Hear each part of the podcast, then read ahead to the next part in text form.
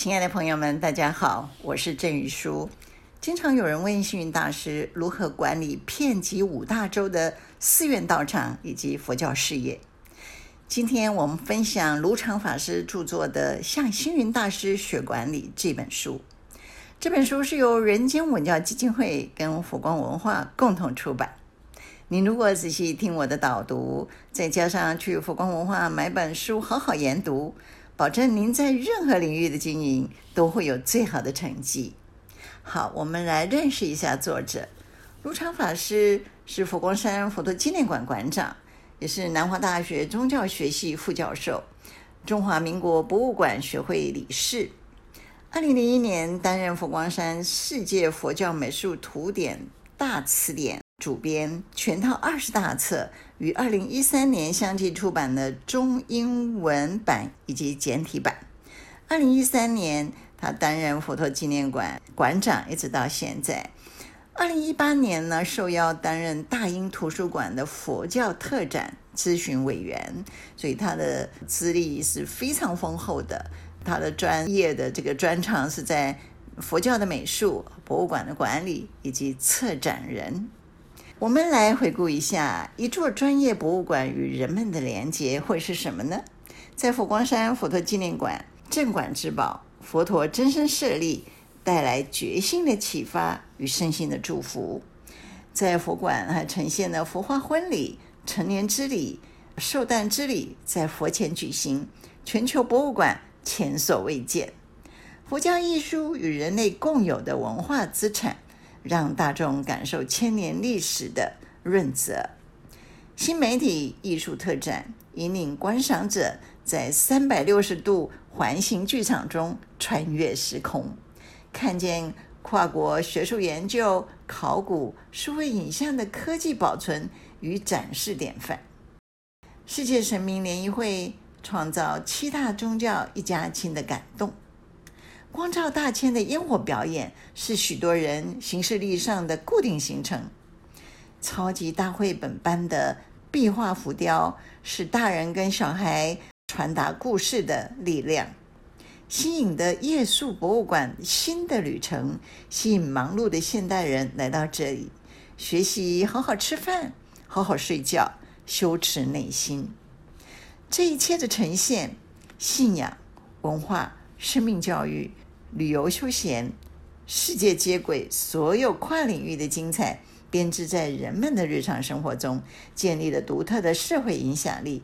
佛陀纪念馆这十年来种种微妙的超连结，都来自星云大师以人为本的管理哲学。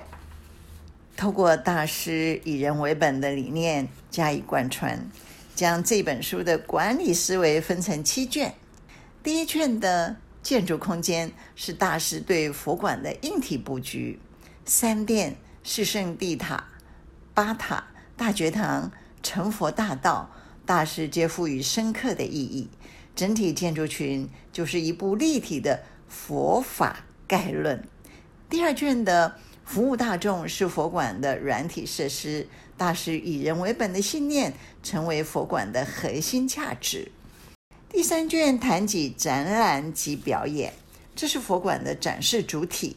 十年来，佛馆与国际知名博物馆的交流，与各国文化部的互动，与中华文物交流协会合作的精彩大展，常让海内外人士远道来赏，流连忘返。第四卷所述的指标性活动，经常成为访客游赏的记忆亮点，包括平安灯会。光照大千、佛诞节、国际书展及书食博览会、偏乡联合毕业典礼、世界神明联谊会等，都是品牌鲜明的年度盛事。尤其是年终压轴的世界神明联谊会，保存了当代的文明与信仰、七大宗教的融合与交流，其重要价值与珍贵性是不言可喻的。第五卷呈现的是佛馆非常重要的核心，也是大师设计佛馆时一直所思考的人心的净化抚慰，应该透过什么方式来进行？于是我们看到了大师铺陈出来的护生画、禅画、佛陀行画图园区造景与自然生态、夜宿博物馆的新的旅程等等，以环境形成教育，让人们经由所见所听所触而有所心领神会。这本书最重要的前瞻性在第六卷的未来愿景，这是串联了过去十年与未来十年甚至五十年很特别的一卷。大师早在规划佛馆时就有个心愿，回归佛陀时代。因此，以佛光大佛为主中轴线的最高端景，南有灵山，北有恒河，更有佛陀说法的奇缘。从佛陀纪念馆扩展为佛教植物园区，从室内文化艺术的展览延伸为户外生态植物的典藏，从现在既有的成绩迈向未来的佛教植物园区，环境教育认证低碳博物馆。宗教景观申请，而这所有的规划都在第六卷中呈现给大家。最终压轴的第七卷，以超连接的概念来完结全书架构。曾经有好几位博物馆馆长跟我说，佛陀纪念馆跟其他博物馆最大的不同在于人。大师常说的，给人信心，给人欢喜，给人希望，给人方便。四个理念就是以人为本的管理真谛，而我能在大师座下一点一滴学习管理之道、用人哲学，深受启发，深得教诲，是我一生最感恩的因缘超连结。我从大师身上看到一个充满智慧的管理所具备的三个面向：第一是差异性，第二是永续性，第三是未来性。大师的管理之道对外。营造出了与其他博物馆的差异性。对内，只在总本山、佛光山僧团、藏经楼、佛陀纪念馆分别作为修行弘法、教育弘法、文化弘法的定位上，区隔出了差异性。这样的差异性所产生的永续性会是什么呢？以佛陀为主体，以教法为引申，以及人为本，佛教植物生态的发展就是佛馆永续性的一个面向。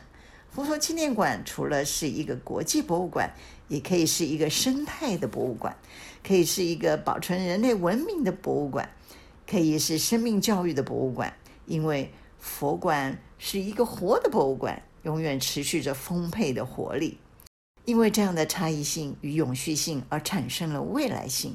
未来佛馆留在人世间的文化资产，包含了佛教文化及各宗教文化。艺术的文化乃至美学的文化，环境对心灵的净化与提升，佛馆将这样的正能量及美学染力大化于无形。佛馆在兴建的时候，日出时分正是醒狮时刻，大师巡馆就如对我的一种晨间刻图。知道我在佛馆的运营管理，大师要的不是来管人次的数字。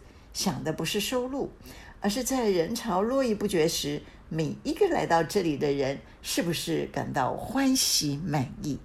作为一个非盈利事业的博物馆，大师以人为本，以众为我，是非常核心的理念。这也不断督促我时时深刻思维检讨，让自己可以做得更好。佛光山佛陀纪念馆兴建期间。命名是一个充满期许的过程。譬如观音殿，为什么不直接称为观音殿，而取名普陀珞珈山观音殿呢？大师说了一段非常有意思的观点。他说，一般人走进本馆，就顾着找殿堂要礼佛，找展场要观赏文化艺术，或者找流通处想买纪念品，找椅子想坐下来。如果路口的第一个店名取为“观音殿”三个字，字少，习以为常，人们多半会忽略过去；但如果取作“普陀珞珈山观音殿”，他好奇那一排很长的字，自然会停下来看一眼，反而能够去体会观音菩萨千处祈求、千处应的慈悲。大师洞察人心，善巧的启发民众去看、去想的因缘，其实只是在进门那短短的一刹间，他都细心地想到了。大师说：“最好的管理学就是一句“横遍十方，竖穷三际”。不论做人做事，担任何职务，要能横遍十方，对同事、对相关的所有人都要照顾。在职场中，上有主管，下有部属，上下关系必须竖穷三际，全面周全。横遍十方，竖穷三际，本是指法身佛性。然而，此一真理也叫我们应用在管理学上。我本着这个想法而建佛陀纪念馆，所期望的就是横遍十方，竖穷三际。所谓中华文化五千年，从过去久远以来，我们拥有许多珍宝。而今在本馆地底下有四十八座地宫，每一百年开启一座未来的四千八百年。每一世纪的人们都可以一睹上一世纪的文物。人类的生命在无限的时间里，从过去到未来，亦将无穷无尽、绵延不绝。这就是大师在谈“横遍十方，竖穷三际”，真的让人深思啊、哦！曾经有人在参访佛陀纪念馆后，问起平常应该没有接触科技的星云大师，怎么懂得这么潮的设计？星云大师回答了一句话。我啊，其实只是把人放在心中而已。以人为本是佛光山佛陀纪念馆的核心价值。二零一一年底才落成的开馆，二零一二年就获得国家建筑金奖。二零一四年晋升 ICOM 国际博物馆，首家通过 ISO 五零零零一能源管理系统。国际认证的博物馆到现在，无数的获奖记录，再再说明了佛陀纪念馆将博物馆以物为主的传统转化为以人为本的方向，获得了举世的肯定，显得更体贴人性，充分实践了佛馆强调公众服务的重要价值。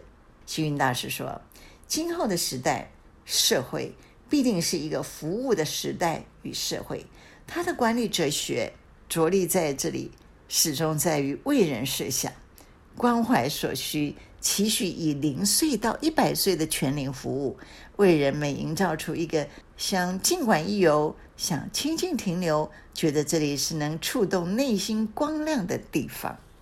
卢常法师说，有一次他跟大师报告，他说轮椅真是太重要了，每天在服务台至少借出五十步以上。大师问他：“轮椅是怎么出借的？”卢常法师说：“只要来登记，押个证件就可以了。”大师说：“这个做法不够慈悲。”大师很明确地告诉他：“不必押证件，轮椅就是给人方便，不需证件就可以借用。”可是他说他心里的一丝顾虑，就告诉大师说：“师傅，如果没有押证件，他不还带走了怎么办？”大师说：“没有还就让他带回去呀。如果真有需要，他带走不是也很好吗？”大师不在乎众生是不是会偷走轮椅，在他心里没有“偷”这个字，而是众生有需要。在那之后，很多人带着父母来到佛馆，非常方便的一件事情，就是在服务台借轮椅。当要回家的时候，父母一坐进车里，轮椅可以就地放在这个停车场。开着车子就走了，所以每天一到黄昏，停车场满是轮椅。我跟大师讲起这样的景象，大师非常高兴。他说：“你看，我们给人多方便，给人多安心啊！如果押证件，儿女必须从停车场把轮椅推回服务台，老人家留在车子里，可能还要等上十几二十分钟。”听到大师这么说。我当下更体会到佛陀所谓的慈悲，所谓的尊重，所讲的布施是什么？佛法是什么？就是如此彻彻底底的供养，彻彻底底的慈悲。当年佛广建馆时，大师已高龄八十多岁，坐着轮椅，视力很不好。每次一进入工地，他内心就开始默数时间。大师是用时间测量距离，用轮椅检验动线，用空气的流动感受空间，是这样细腻地用全身心在为大众设计参观的环境。大师只有一个念头，希望来馆的民众都能畅行无阻，心生欢喜。这个过程让我深深体悟到慈悲的深意。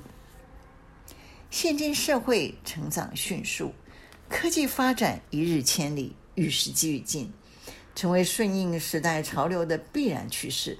好比一个企业要永续经营，就必须不断地调整与创新，才能适应大环境的改变。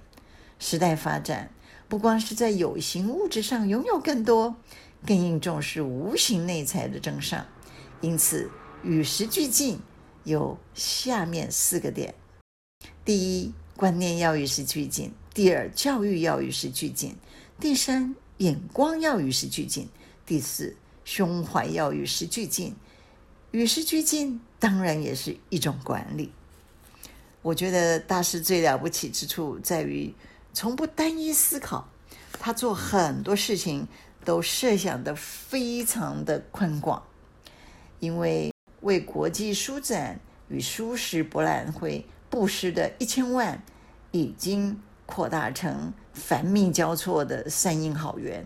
不论是佛光山别分院信徒义工、海鸥书书出版社校长，在大师开办云水书车国际书展的因缘里，不断产生不可思议的连结。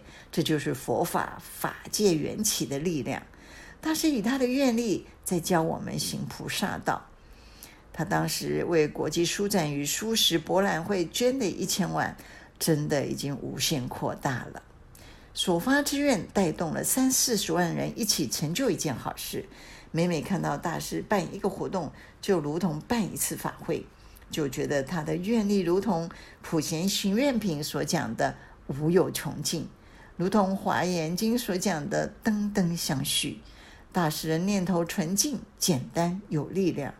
因此，吸引成千上万的人共同响应，在菩萨道上真正的力行，深入的学习利他，这样的管理无人能及。大师无尽的布施，让我想起普贤行愿品里的“念念相续，无有间断”。大师不是把博物馆盖好就好。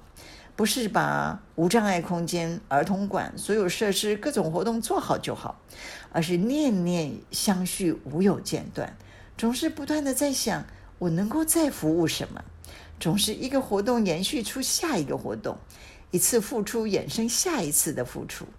之后，大师仍是在想我还可以为你做什么，不论认识与不认识，大师是真心的落实。无缘大慈，同体大悲。他不是在办活动，他是在呈现慈悲。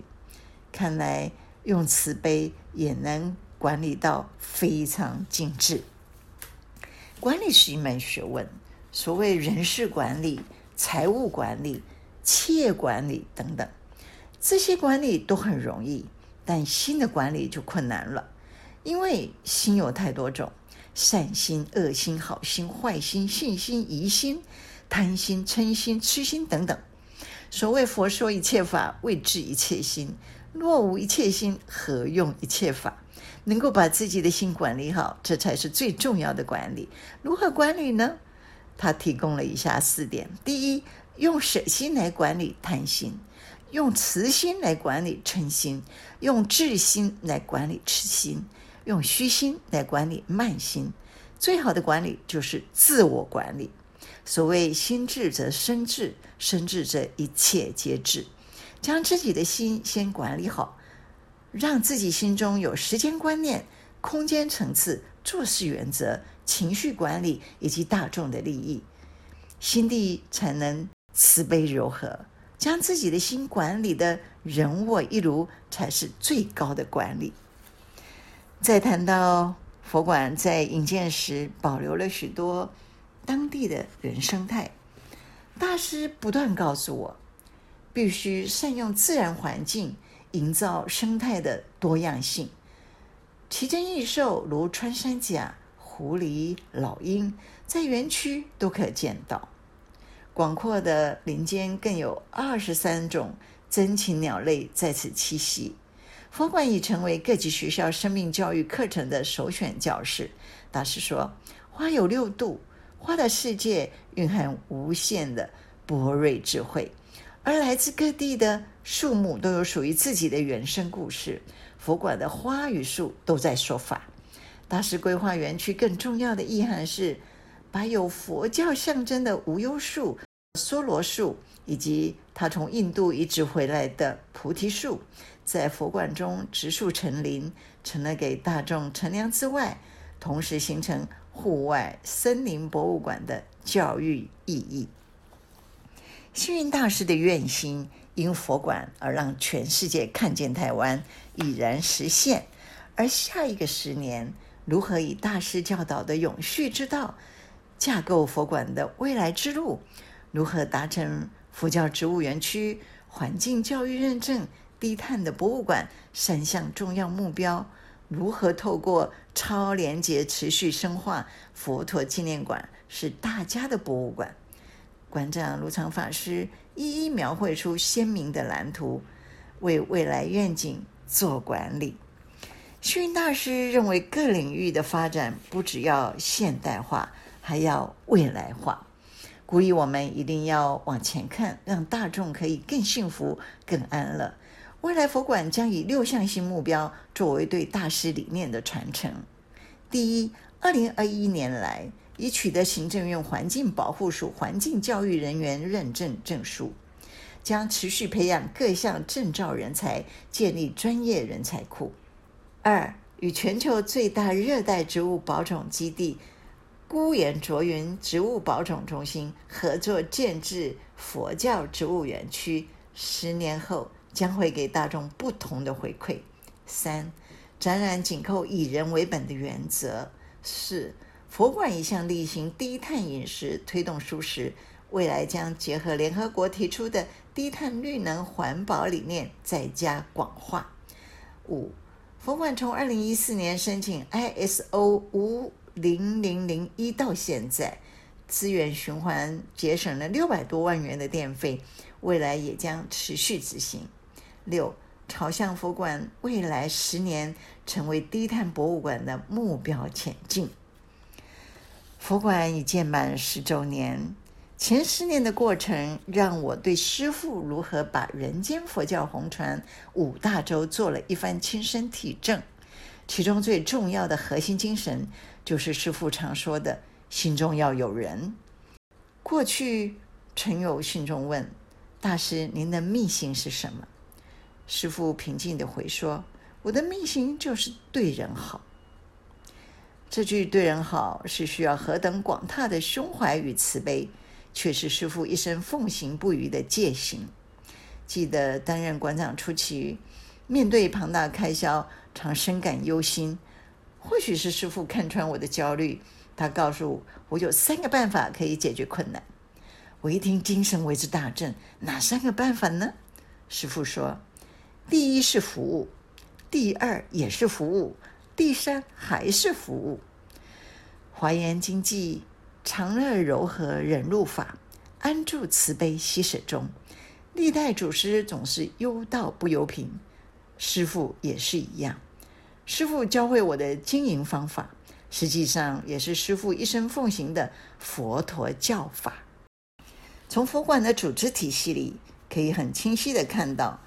师父挑选组合的五人团队，个性不重复，特长不重复，兴趣不重复，想法不重复。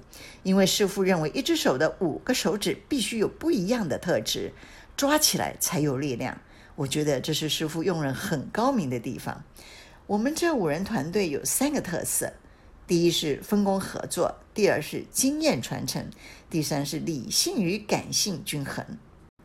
有一天，我说：“师傅，你可不可以给我更多有思考力、组织力、执行力的能干徒弟？”师傅反问我：“你的五根手指有一样长吗？”“都不一样。”我回答师傅：“五根手指必须不一样，握成拳头才有力量。师傅再次重申五指的比喻：如果你要找同样是最好的、最棒的，五指同样长，根本不能够握拳，最后的结果是无法掌握、无法管理。一只手掌上，你可能觉得短短细细的小指不重要，但如果没有了小指，握拳的力量会减少很多。不管长指、短指，都是团队的重要部位。你要开始去学习知人善任，所有的人都能发挥大用，就看你如何整合出一个有力量的拳头。佛门公案般的师徒对话，让我受用无穷。从那天开始，所有来到我单位的人员，我都欣喜接受，因为他们可能是大拇指、食指，可能是中指、小指，可能是无名指，全都各有作用。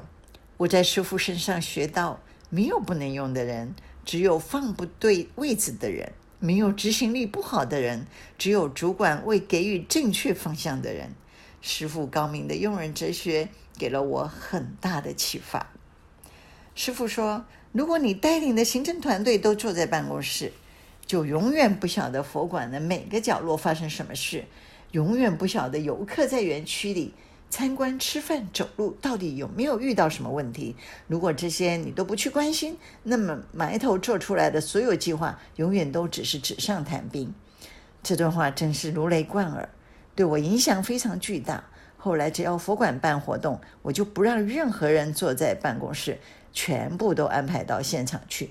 因为没有馆长室，所以全馆都是我的办公室。我所有的时间几乎都在移动中，一下子在本馆开会，一下子在三好塔会议教室讨论，一下子又到了课堂、礼敬大厅、国际会议中心会晤各界人士。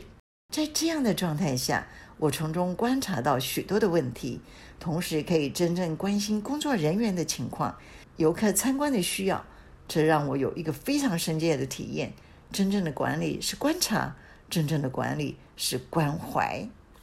二零一四年底，我接任馆长刚满一年，师傅要我将全年的活动做个检讨，包括参加的人数、弘法的效益、财务等等。我依照师傅的指示。将馆内三十二个单位各自提出报告，这个检讨非常非常的有效果，让每位主管都清楚今年完成多少事，还有哪些没有圆满，明年应该如何进行。除此之外，师傅教导我定期定时的管理。以过年办活动而言，剧场表演时间定在中午十二点、下午两点以及四点，这让我有所疑惑。我问师傅说。十二点不是吃饭时间吗？谁来看表演啊？师傅告诉我，春节期间佛馆有八个餐厅无法消化十万人的用餐。十二点那场刚好让部分人潮先看表演，等结束出场就错开了吃饭的尖峰时段。师傅的善巧安排让我领悟时间与空间的规范，足以产生管理效益。从此，每次办活动，我都非常注意时间与空间的串联性、重叠性以及空窗期。师父的心愿是让世界因佛馆看见台湾。为了增进大众认知，佛馆不只是佛教的专业载体，更是一个定位为文化教育的国际专业博物馆。二零一三年，我接任馆长后，决定先从国际弘法，再推回台湾。于是同年就去申请加入国际博物馆协会，简称 ICOM。二零一四年通过，佛馆进入了专业博物馆的领域。二零一七年三月，佛馆正式成为美国博物馆联盟 AAM 的会员。AAM 和 ICOM 是目前全球博物馆界最重要的国际组织。